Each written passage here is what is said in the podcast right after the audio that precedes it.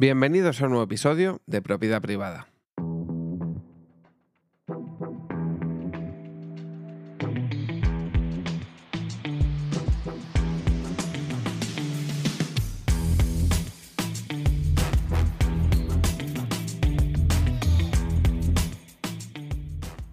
Hace unos días, Shure anunció que iba a sacar al mercado un nuevo producto. Ese producto se sabía que era un micrófono porque pusieron una imagen donde claramente se podía apreciar la silueta del Shure SM7B.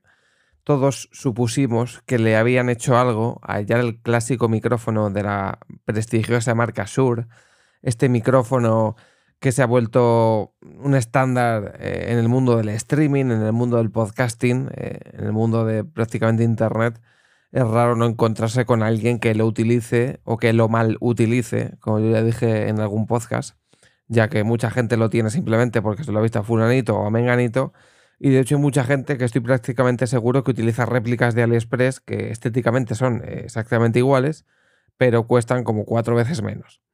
El sonido además suele ser bastante parecido, aunque obviamente no es solo todo lo que reduce, pero eh, pues eso, eh, muy evidente y muy lógico que cuando tú entras en, un, en Twitch o muchos vídeos de YouTube, pues eh, no es raro encontrarte con este micrófono, ¿no? Todos estábamos expectantes para ver qué, iba a sacar, ¿no? Esta marca, qué le había hecho al, al SM7B clásico, ya que el SM7B es una tercera versión del SM7, que es el Shure eh, original, este micrófono que se hizo hace más de 50 años y con el que gente como Michael Jackson grabó Thriller. Y pues se había hecho el, SM7A, que fue una versión del SM7 que estuvo muy poquito tiempo en el mercado, ya que se hizo esta eh, actual versión, el SM7B, que tenía estas modificaciones que le dotan de este sonido tan característico y que a día de hoy pues es un estándar en, el mundo de, como digo, de, Twitch o, o el podcast o demás. Entonces, eh, después de ver la silueta y analizar un poco qué es lo que le ocurre a este micrófono o qué es lo que demanda la gente en cuanto al mundo del streaming y demás, eh, se suponía o se presuponía que podían haber hecho algo con el tema de la ganancia, porque era el máximo eh, problema o la máxima inquietud de la gente que lo tiene, el hecho de que sea un micrófono que em, tiene unos niveles de ganancia muy bajos, ya que está preparado o pensado para que no recoja el sonido eh, externo, para que solo eh, recoja el sonido de, la propia voz de la persona que está hablando, y necesitaba, como se suele decir, mucha chicha, necesitaba un booster, un preamplificador, llámese Club Lister, llámese FedGeat, llámese eh, Clartenix 1, porque ahora desde que se puso tan de moda han salido varios al mercado, y eh, pues necesitaba ese boost, esos 20-25 dBs para mover este audio que sonase muy bien y no forzar tanto la tarjeta de audio eh, a la hora de utilizarlo. ¿no? Eh, entonces se produjo el lanzamiento el día 27 de septiembre y como era de esperar han sacado un SM7 que esta vez se ha, denominado SM7DB. Todo ello porque básicamente trae un preamplificador incorporado que nos puede dar entre 18 y más 18 dB. Este preamplificador se ha hecho, eh, lo ha hecho la marca Sur, asociado con la gente de Club Lister, tiene el sello de calidad de Club Lister, que no quiere decir que lo haya hecho Club Lister, porque no lo ha hecho Club Lister, lo ha hecho la marca Shure, pero obviamente lo ha hecho en mano a mano con, la gente del, de Club Lister, que para quien no lo sepa, pues es la mítica marca de preamplificadores y otro tipo de elementos de, micrófono y de, de audio, ¿no? Eh, de hecho, es creo que el primer preamplificador de audio externo del mercado y el que más se comercializa y el que más la gente tiene en alta estima por, la calidad que da es el Cloud Lister, ¿no? Entonces, eh, por lo que se sabe, por lo que he visto en reviews ya de este micrófono, se han asociado con ellos para integrar dentro del micrófono este preamplificador, ya que han renovado la parte de atrás del micrófono. Ahora mismo tienen dos switches, eh, como tenía anteriormente, para alternar entre las distintas posiciones del, micrófono, pues, filtro de paso alto, eh, eh, ganancia de graves, eh, bajar los medios, bueno, las, mismas configuraciones que tenía antes, que si bien es cierto ahora han cambiado el sistema y sí que han puesto dos interruptores, ya que el SM7B que todos conocemos tiene como dos pestañas que tú tenías que ayudarte de una especie de pues de pincho, de palillo, de destornillador para moverlos hacia un lado hacia otro, ya que no son interruptores al uso. Y este sí que le han puesto interruptores para poder hacerlo directamente con la mano y no tener que ayudarte de ningún utensilio. Y debajo de estos eh, interruptores que nos eh, modifican el sonido, pues está el, eh, el, booster, ¿vale? Tiene una pestaña que se llama bypass, que básicamente es lo que hace activar la alimentación fantasma. Tú la activas desde ahí y automáticamente, si lo tienes en más 18, que es la otra pestaña que te deja alternar entre más 18 y más 28. Si quitas el bypass, que sería como desactivar la alimentación fantasma, pues se te quedaría el, Shure eh, como si fuese un SM7B estándar. Entonces lo que nos permite es tener eh, el SM7B con su máxima esplendor, o sea, lo que es eh, el que tenemos hoy en día, y luego el SM7DB sería básicamente pasaría a ser este nuevo modelo si activamos el filtro de paso alto y luego pues obviamente utilizásemos o las 18 o los 28 dB de ganancia extra que nos da, lo que permitiría obviamente pues no exprimir tanto las eh, tarjetas de audio típicas, las Focusrite o las, las, que más usa la gente, y poder andar más holgado, tener mayor ganancia de sonido y, sobre todo muy limpia. ¿no? Entonces, después de ver, mi opinión es que después de ver muchas reviews, el micrófono es exactamente igual que el original. Creo que sí que tiene 10, eh, no, 10 centímetros, no, es un centímetro más, perdón, de, vamos a decir, de fondo hacia donde están los interruptores que creo que es lo que le han ganado al cuerpo del micro para meter el, preamp, ya que obviamente la circuitería del micrófono pues ya iba como iba en el, SM7B normal, le han tenido que ganar unos un centímetro, creo que así, o centímetro y poco, para poder meter el, preamplificador.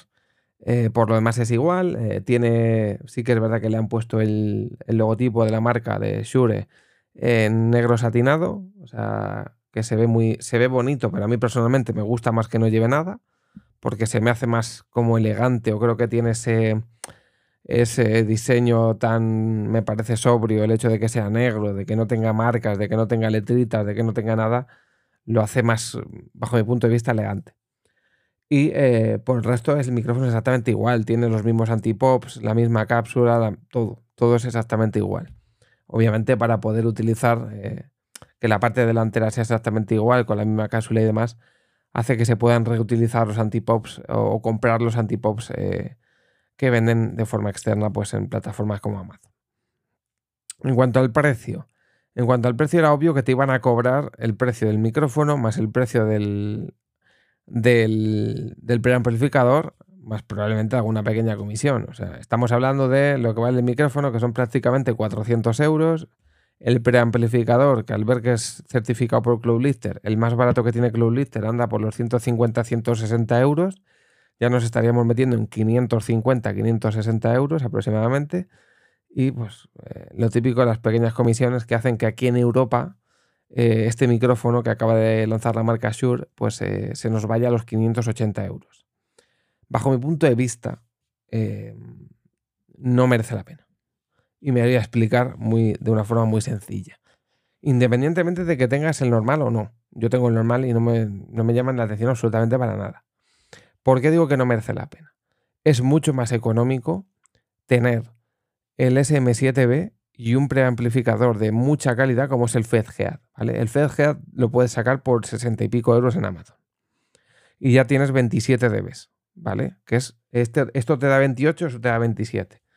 Entiendo que el preamplificador que tiene el, nuevo micrófono dentro tampoco te va a dar los 28 de limpios, te dará unos 27 también o 26. Pero, eh, ¿por qué digo? Yo prefiero tener el preamplificador fuera del micrófono, porque eso me permite poder utilizarlo con más micrófonos, ¿vale? El hecho de tener un preamplificador externo, yo por ejemplo tengo eh, el Electro Voice R20, que estás escuchando este audio de ese mismo micrófono, a mí me gusta muchísimo más el R20 o incluso me gusta mucho más la marca Electro Voice, creo que hace cosas muchísimo mejores que Shure y yo podría utilizar ese preamplificador con este micrófono sin ningún tipo de problema. Si lo tengo ahí dentro, eh, no lo puedo usar, ¿vale? Y además estoy pagando lo que valen dos FedGeads por tener un preamplificador completamente dedicado a ese micrófono, cosa que a mí personalmente no me gusta. Eh, usar un FedGead más el Shure te sale a 400 40 o así, ¿vale? Porque el precio normal del, del SM7B son 380 en Amazon. le metes 60 euros, vamos a poner 70, se te va a... a si son 70 son 450, 440, 450.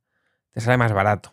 El número de cables que tienes que utilizar es exactamente el mismo que si comprases el otro, porque el FedGear va directamente conectado al micrófono o una tarjeta externa. Em, es verdad que lo que te permite, eh, por ejemplo, el SM7DB es desactivar el Phantom y utilizarle normal y no tener que estar quitando el FedGear, eh, poniéndole, etc. Pero yo entiendo que si vas a usar el, SM7B para hablar, vas a necesitar siempre el FedGear. O sea, no es una cosa que estés quitando y poniendo. Entonces, si yo voy a usar ese SM7DB en mi tarjeta Focusrite, necesito activar el Phantom sí o sí. O sea, no me quedan más narices. Por lo tanto, en ese SM7DB estaría dependiendo completamente del Phantom. Eh, otro problema, si se estropea el, Phantom del SM7DB, ¿cómo lo reparas? Porque si a mí se me rompe el FGA, lo quito y pongo otro. Es tan fácil como desconectarlo del micrófono y poner otro. De sobra sabido que cuando un producto tiene más electrónica, tiene más posibilidades de dar problemas, de dar fallos. Eh, eh, lo veo algo práctico que tenga el preamplificador integrado, pero a la vez lo veo eh, como que puede dar más problemas, que no es nada versátil tenerlo integrado, ya que no puedes coger el preamplificador y llevártelo a otro lado. Puedes usar ese micrófono de forma normal, como si fuera el SM7B, y conectarle un preamplificador, pero para eso te compras el SM7B y te ahorras 200 euros. Es verdad que en Estados Unidos cuesta 500 dólares puede que en Estados Unidos sí que les salga más a cuenta comprar este micrófono si tienen que decidir entre uno u otro por el hecho de la diferencia de precio. Aquí en Europa no sale a cuento. Aquí en Europa se te va 200 eh, euros. ¿Vale? Se te va 200 euros del normal a este. 200 euros que no te gastas en un preamplificador. Porque en un preamplificador, en un preamplificador te gastas 60 o 70 como mucho. En un FedGear. Te puedes ir a por un Clartechnics de 40 euros que te hace exactamente lo mismo. Porque es que aquí parece ahora que estamos hablando de sonido profesional, de estudio de grabación. En un estudio de grabación no necesitan un preamplificador. Tienen máquinas de miles de, cientos de, miles de euros eh, ya perfectamente preparadas para levantarte un SM7B normal. No necesitan ni un FGA, ni un Glue Lifter, ni la madre que lo parió. O sea, en, en un estudio de grabación profesional tienen su maquinaria para que tú enchufes el cable y te levanten el micrófono lo que haga falta. O sea, tienen tarjetas eh, preamplificadores profesionales que valen muchos miles de euros para levantar el sonido de una manera completamente eficiente. Entonces, eh, no sé, entiendo que este SM7DB se ha hecho más pensando en el tema del streaming, eh, incluso más que en el podcasting. Bajo mi punto de vista, para un usuario normal no merece la pena. Yo seguiría optando, si te vas a comprar el SM7B, seguiría optando por el normal más un preamplificador yo por 600 euros, que no lo he dicho, me compro antes el R20 que este. Me gusta mucho más el sonido. Em, me parece algo más versátil. Es un micrófono que tiene más años que el SM7B, o sea, está completamente testado, es mucho más robusto. Luego ya es, verdad que depende mucho del sonido que le quieras sacar, pero a mí me gusta más. Eh, no necesita tanta chicha como el, como el SM7B y también eh, retiene mucho el audio. O sea, tiene lo bueno del SM7B y de lo malo la mitad, porque a lo mejor si el SM7B necesita 20 dB, el R20 necesita 10, entonces es más salvable y, simplemente es que ya nos vamos a unos precios que yo creo que por 600 euros hay micrófonos mucho mejores, ¿sabes? En el momento en el que tú algo normal le subes el precio, tienes que comparar con otros micrófonos de ese rango de precio. Y si en ese rango de precio hay micrófonos que son bastante mejores que este, a mí no me compensa que tenga un aparatito dentro que lo que está haciendo es encarecerme un producto normal y ponérmela a la altura de otros productos que por el mismo precio son mucho mejores. Entonces, eh, por eso mismo a mí no me merece la pena eh, comprar este micrófono. Aparte porque tener el normal, porque por ese dinero me compro otro. Y porque por ese dinero me compro el SM7B normal, un preamplificador que he puesto el FedGA de ejemplo porque es de los mejores y vale 70 euros y, aún así te ahorras más de 100 euros. Que con 100 euros te puedes comprar eh, un, un PodMic para tener otro micrófono, por poner un ejemplo. Entonces yo creo que ya tocamos unos precios que, que ya hay que ver No sé, tiene que ser más un capricho que una necesidad. Pero bueno, veremos a ver qué tal le va a este micrófono, a ver si sale alguno de la competencia que haga lo mismo, porque como se está usando mucho, se están poniendo muy de moda y se venden muchos, pues al final intentan solventar estos problemas de los que se queja la gente, escuchar a la comunidad y, solventar, como digo, eh, el tema de la ganancia y demás. Así que nada, eh, a ver si sale alguna review en español, la veré, a ver qué opina la gente, pero bajo mi punto de vista, mm, teniendo este y el otro, creo que por pasta eh, merece más la pena comprarte el normal y meterle un preamplificador. Nos vemos en el siguiente episodio.